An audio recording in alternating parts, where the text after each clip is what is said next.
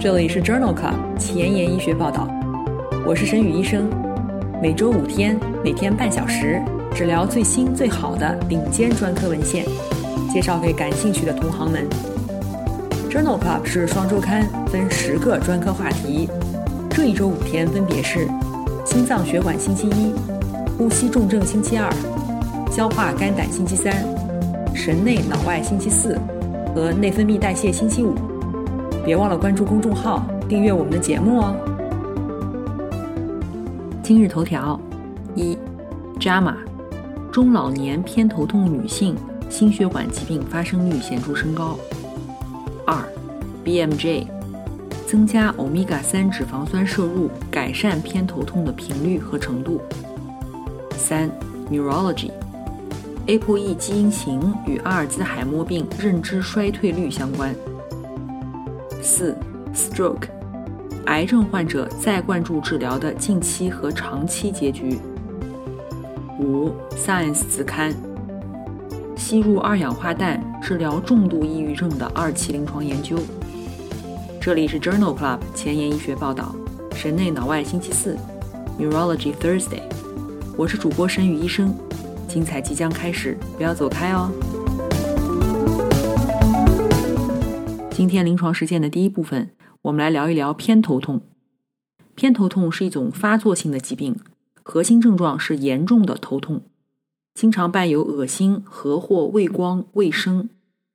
发病过程包括前驱症状、先兆症状、头痛期和头痛后期四个阶段。目前认为，皮质扩散性抑制会引起偏头痛的先兆症状，激活三叉神经传入神经。改变血脑屏障通透性。偏头痛急性期的治疗包括非甾体类抗炎药、曲坦类药物、止吐药、多巴胺受体拮抗剂，以及降钙素基因相关肽 （CGRP） 拮抗剂。偏头痛的预防性治疗包括良好的睡眠习惯、规律饮食、定期锻炼，避免头痛诱发因素。常用药物包括贝塔受体阻滞剂、抗抑郁药、抗癫痫药。和 CGRP 拮抗剂等等。在既往的节目当中，我们曾经介绍过多个偏头痛的新药。具体在第四期的神内脑外星期四节目当中，介绍了乌布吉盼和瑞美吉盼。在第十四期的节目当中，介绍了伊替尼单抗。在第四十四期的节目当中，介绍的是加纳珠单抗。在第八十四期的节目当中，介绍了拉米地坦。有兴趣的朋友可以点击链接重复收听哦。在二零二零年六月的《JAMA》杂志上，发表了一篇基于人群的队列研究，讨论了先兆偏头痛和其他危险因素对于女性心血管疾病发病率的影响。这项研究一共纳入了近三万名女性，平均年龄五十四岁，其中有百分之五有先兆性偏头痛。在平均二十二年的随访以后。有先兆性偏头痛的女性，主要心血管疾病的发病率为三点三六，而无先兆性偏头痛的女性仅为二点一一。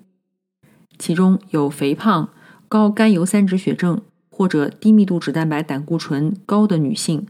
心血管疾病的发病风险比分别为二点六七和二点六三，均低于先兆偏头痛女性。有收缩压升高、总胆固醇升高，或者是心肌梗死家族史的女性，心血管疾病的发生风险比分别为三点八七、二点八五和二点七一，与先兆偏头痛的女性相似。而具有糖尿病和吸烟的女性，患心血管疾病的发生风险高于先兆性偏头痛。先兆偏头痛如果合并有肥胖，那么发病率每一千人年增加一例。如果合并有糖尿病，则每一千人年增加二点五七例。因此，这一项大型的基于人群的队列研究认为，四十五岁以上的女性有先兆偏头痛，则心血管疾病发生率显著升高。这与收缩压升高、高胆固醇血症和有心肌梗死家族史的女性的风险是相似的。下面这篇文章讨论了年轻人当中有先兆偏头痛和其隐源性卒中的关系。这一项前瞻性的研究发表在《Annals of Neurology》，神经病学年鉴》二零二一年一月刊上。这项研究前瞻性的纳入了三百多例十八到四十九岁近期出现隐源性卒中的患者，以及三百多例对照组，分析了性别、卵圆孔未闭、偏头痛等因素与年轻成人隐源性卒中之间的关系。研究发现，年轻患者当中有先兆偏头痛，则隐源性卒中的风险增加三点五倍。没有先兆性偏头痛，则没有观察到类似的相关性。这一发现，在男性和女性当中都可以观察到。有先兆偏头痛与隐源性卒中相关，风险比分别为三点六和四点三。这一关联性与是否存在卵圆孔未闭无关。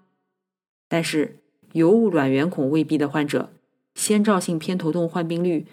随着右向左分流幅度的增加而增加。因此，这一项前瞻性的研究认为，在年轻患者当中，先兆性偏头痛与隐源性卒中有很强的相关性，这与是否存在心血管危险因素或者是卵圆孔未闭无关。下面分享的这篇文章讨论了在饮食当中增加欧米伽三脂肪酸摄入是否可以减少偏头痛发作。这项随机对照研究发表在《BMJ》杂志2021年6月刊上。研究讨论了膳食当中增加欧米伽三脂肪酸，减少或者不减少欧米伽六亚油酸，是否可以改善循环脂质代谢，减少偏头痛发作。这是一项三个平行组的随机双盲对照研究，纳入了180例参与者，绝大多数为女性，平均年龄38岁。随机分入 H 三饮食组，也就是将 EPA、DHA 增加至1.5克每天，亚油酸维持在能量来源的百分之七，或者是 H 三减 H 六饮食组，也就是 EPA、DHA 增加至1.5克每天，但是亚油酸减少到能量来源的百分之一点八，或者是对照组。与对照组相比。H 三 H 六饮食组和 H 三饮食组的参与者当中，循环时期 HDHA 增加，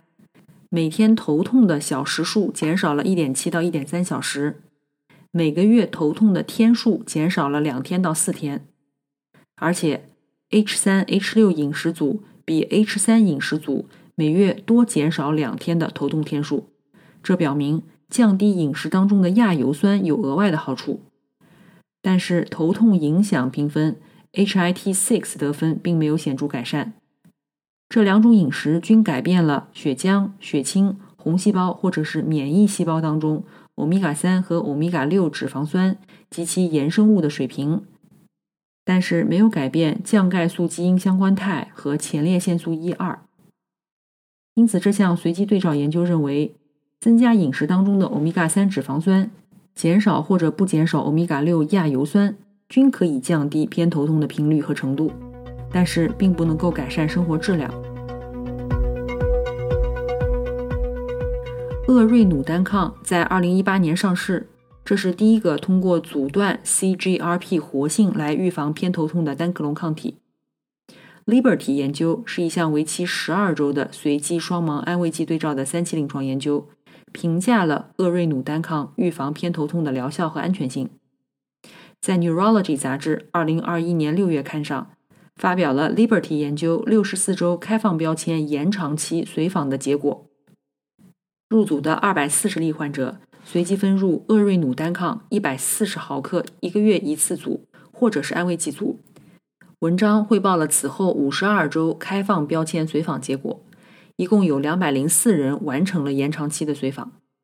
其中安慰剂组的患者转为使用厄瑞努单抗。在持续使用厄瑞努单抗的患者当中，病情缓解百分之五十的比例从九到十二周的百分之三十增加到了六十一到六十四周的百分之四十四。开放标签延长期从安慰剂转向厄瑞努单抗的患者。病情缓解百分之五十的比例从百分之十四升高到了百分之五十，两组的不良事件发生率相似，分别为百分之七十六和百分之八十五。因此，这项 Liberty 研究的六十四周长期随访结果认为，在既往的预防性治疗失败的发作性偏头痛患者当中，厄瑞努单抗单药治疗疗效持续达六十四周，而且其安全性与之前的临床实验观察到的是一致的。今天分享的最后一篇文章是发表在《Neurology》杂志二零二一年五月刊上的一项随机交叉研究。这项研究讨论的是肾上腺髓质素。一种强效的血管扩张剂，属于降钙素肽家族，是否会引起偏头痛患者的发作？这项随机交叉设计的研究招募了二十例没有先兆偏头痛的患者，患者交叉接受肾上腺髓质素十九点九皮摩尔每公斤每分钟静脉注射，或者是安慰剂持续二十分钟。经过七天的药物洗脱以后，交换干预组。研究发现，注射肾上腺髓质素以后发生偏头痛的比例为百分之五十五，安慰剂组只有百分之十五。而且在肾上腺髓质素注射一到十二个小时内，患者报告的头痛强度更强烈。常见的不良事件为面部潮红、热感和心悸。这一项随机交叉研究认为，肾上腺髓质素与偏头痛的发作机制有关。肾上腺髓质素及其受体可能成为治疗偏头痛的新靶点，但是研究仍然不能排除肾上腺髓质素可能是通过经典的降钙素基因相关肽受体发挥作用。英文不好，找医学文献如大海捞针，没有头绪吗？每天半小时，我把文献精华翻译成中文带给你。工作太忙，没时间看研究进展。导致写课题没有 idea 吗？每周五天，我只和你讨论最新最好的临床研究。Journal Club 前沿医学报道，拉近科研和临床的距离。今天临床实践的第二部分，我们来聊一聊阿尔兹海默病。阿尔兹海默病是一种主要发生于老年人的神经退行性疾病。AD 经常见于老年人，但也可以在六十五岁以前发病。表现为常染色体显性遗传模式，这与改变贝塔淀粉样蛋白生成或者代谢的基因突变有关。阿尔兹海默病最早出现的临床症状为记忆障碍，主要影响对于特定时间和地点发生的事件的记忆。这类记忆很大程度上依赖于海马和其他内侧颞叶结构。阿尔兹海默病早期，执行功能和判断解决问题的功能受损。行为和精神出现异常，确诊需要病理学检查，临床上主要依靠临床症状、影像学检查等进行诊断。在过去的节目当中，我们曾经多次聊到过阿尔兹海默病，具体是在第十四期、二十四期、五十四期和一百零四期的节目当中。有兴趣的朋友可以点击链接重复收听哦。在《Neurology》杂志2021年5月刊上，连续发表了两篇关于 ApoE 基因型与阿尔兹海默病关系的文章，让我们一起来分享一下。第一篇文章是一项病例对照研究，旨在验证 ApoE 基因型是阿尔兹海默病临床进展抑制性的驱动因素。研究一共纳入了一千一百例经尸检证实的阿尔兹海默病。对于 ApoE epsilon 四携带者，CRD-SOB 临床痴呆量表显示，疾病进展速度大约是 ApoE epsilon 三纯合子的一点五倍，是 ApoE epsilon 二携带者的一点三倍，而且 ApoE epsilon 四携带者的 MMSE 精神状态量表恶化的速度。是 ApoE epsilon 三纯合子的一点一倍，是 ApoE epsilon 二携带者的一点四倍。在调整了神经病理学改变以及共病以后，这种结果基本没有变化。因此，这项病例对照研究认为，与 ApoE epsilon 三纯合子相比，携带有 ApoE epsilon 二等位基因的患者认知恶化减缓，但是。携带有 ApoE epsilon 四等位基因的患者，认知功能恶化加速，这在很大程度上与神经病理学改变或共病无关。关于这个话题的第二篇文章是一项回顾性的队列分析，分析了一千七百五十例散发型病理证实的严重阿尔兹海默病患者的数据，目的是评价阿尔兹海默病年龄相关的临床抑制性，并且确定其与 ApoE 基因型的相关性。这一项回顾性的队列分析以 ApoE 伊普西诺四基因型和六十三岁为界限，将病例分为早发型伊普西诺四等位基因缺失、早发型伊普西诺四基因携带者、晚发型伊普西诺四基因缺失和晚发型伊普西诺四基因携带者。在认知测试当中，早发型患者更容易出现非认知行为或者运动症状。或非记忆相关的主诉，执行功能障碍较多，但是语言障碍较少。起病年龄和伊普西诺四基因型与基线精神量表的 MMSE 评分以及功能损伤独立相关。而且，无论 ApoE 基因型如何，早发型的认知和功能下降速度都快于晚发型，而且更有可能被误诊为其他疾病。因此，作者认为，早发散发型阿尔兹海默病患者更多的表现为非典型的、非记忆相关的临床表现，特别是在 ApoE 伊普西诺四等位基因缺失的情况下。目前，血浆磷酸化唾蛋白幺八幺被认为是一种检测阿尔兹海默病的生物标志物，但是其监测疾病进展的能力尚不清楚。在《JAMA Neurology》杂志2021年5月刊上发表了一项纵向队列研究，比较了磷酸化唾181和神经丝轻链在评价阿尔兹海默病疾病进展和认知能力下降方面的能力。作者一共收集了一千多例参与者，包括无认知障碍的参与者、轻度认知障碍患者和阿尔兹海默病患者。参与者平均年龄74岁，近百分之九十为白人。研究发现，血浆磷酸化唾幺八幺的纵向变化与认知功能下降相关，和灰质体积下降相关，而且这些关联性仅限于淀粉样蛋白贝塔阳性的个体。虽然血浆磷酸化唾蛋白幺八幺和神经丝轻链都与认知功能和神经功能退化相关，但是在淀粉样蛋白贝塔阴性的参与者当中。神经丝轻链也与神经功能退化相关，因此这项纵向的队列研究认为，血浆磷酸化透幺八幺是预测和监测神经退行性变、认知功能下降的一种和阿尔兹海默病特异性的生物标志物，可以用于在临床实践当中监测疾病的进展。今天分享的最后一篇文章讨论了胆碱酯酶抑制剂。对于认知功能下降和死亡率的长期影响，这项全国性的注册研究发表在《Neurology》杂志2021年5月刊上。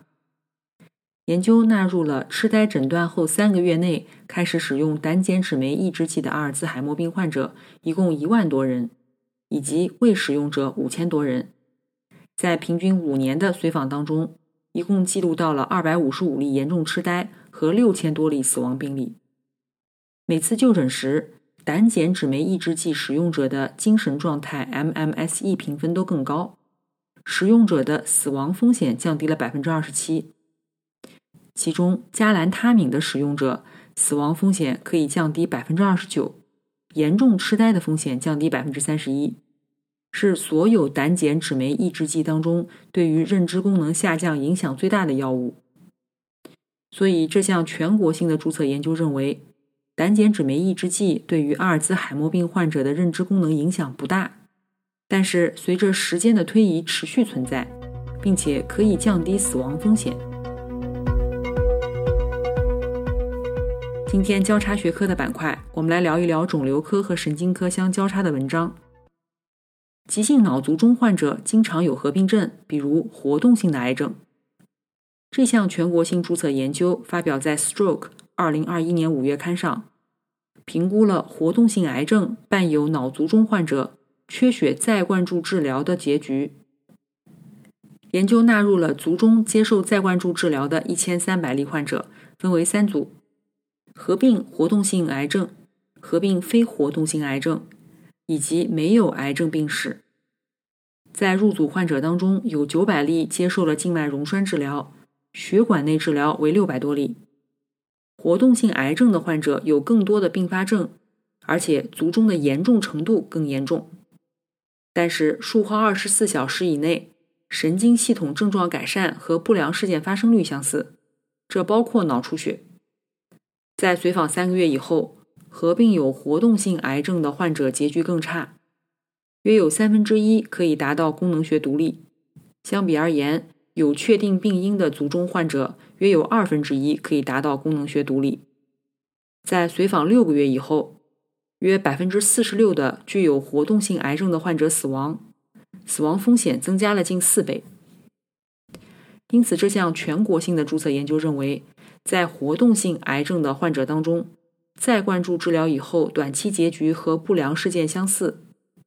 但是，仍然有三分之一的患者可以获得良好的功能学结局。今天的前沿医学板块，我们来聊一聊吸入二氧化氮治疗难治性重度抑郁。这项二期临床研究发表在《Science Translational Medicine》Science 子刊，二零二一年七月刊上。目前认为，吸入百分之五十的二氧化氮。可以改善难治性重度抑郁患者的抑郁症状。这项二期临床研究旨在评价低浓度的二氧化氮是否也可以提供类似而且持久的抗抑郁效果，同时降低不良事件发生率。